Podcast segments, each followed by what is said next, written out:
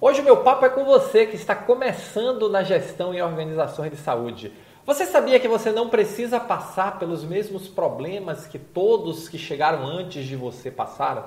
Se você está começando, você precisa começar do jeito certo, já olhando os paradigmas corretos, entendendo o cenário como está e desenvolvendo uma gestão cada vez mais madura e focada em resultados. Esse é o nosso papo de hoje. Está começando? Já comece certo. Olá, eu sou Roberto Gordilho e estou aqui para lhe ajudar a crescer e se desenvolver na gestão de organizações de saúde. O nosso papo de hoje é começar correto. E olha que começar correto tem várias conotações.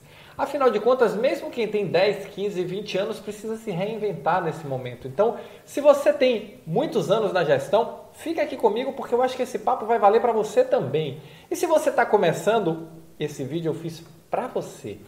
Olha só, muitos profissionais começaram com a sua formação técnica, engenheiros, analistas, enfermeiros, psicólogos, administradores hospitalares e num determinado momento alcançam uma posição de gestão que talvez seja seu caso nesse momento, mas não tem ainda os instrumentos corretos para desenvolver uma gestão madura. Afinal de contas, está começando na carreira. Eu comecei um dia e um dia isso foi muito difícil para mim. Mas hoje eu quero te dizer o seguinte: se você está começando, a primeira coisa que você tem que entender é o seguinte: gestão e liderança tem a ver com alcançar resultados a partir de terceiros. Então, a sua principal atividade a partir de agora é mover o grupo para o resultado. E aí você vai pensar qual o resultado? Ponto número um você precisa saber claramente qual resultado você vai entregar. Então converse com a sua liderança e pergunte a ele ou a ela qual resultado eu preciso apresentar, a minha área precisa apresentar, para que você possa desenvolver a partir daí todo o seu planejamento. É muito comum que as pessoas comecem na função de gestão e simplesmente o que se chama se tornar gestor seja administrar as tarefas do dia a dia, ser um administrador de tarefas, um feitor de tarefas. E olha, gestão está cada vez mais distante disso. Administrar tarefas, com certeza é importante, mas não é o foco. O foco é entregar o resultado. E você, começando na carreira, tem que começar por aí. Qual o resultado que eu tenho que entregar? Se você já tem mais tempo, 5, 10, 15 anos ou mais, me responda essa pergunta. Qual resultado você tem que entregar no final do mês? Esse resultado não é somatório de tarefa. Não, eu vou fechar 200 contas, vou atender 500 clientes, eu vou fazer isso não é resultado, isso é somatório de tarefas. Então defina o resultado que você quer entregar. A partir daí você vai definir o caminho para chegar nesse resultado. Você vai olhar para a sua equipe e vai trabalhar o quê? Você vai trabalhar os processos para estruturar aquilo ali. Você vai definir a sua estratégia, a estratégia vai estar refletida nos processos, onde você vai poder usar melhor a sua equipe.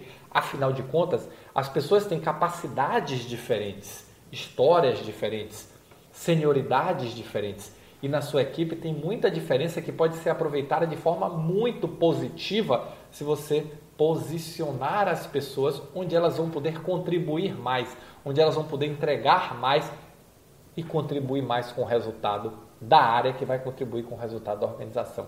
Então, não se perca acreditando que a sua função de gestor é administrar as tarefas do dia a dia e manter o setor funcionando.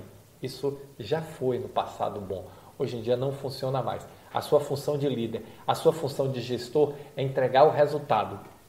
Então você tem que saber qual é o resultado. Já lhe disse que comece por aí.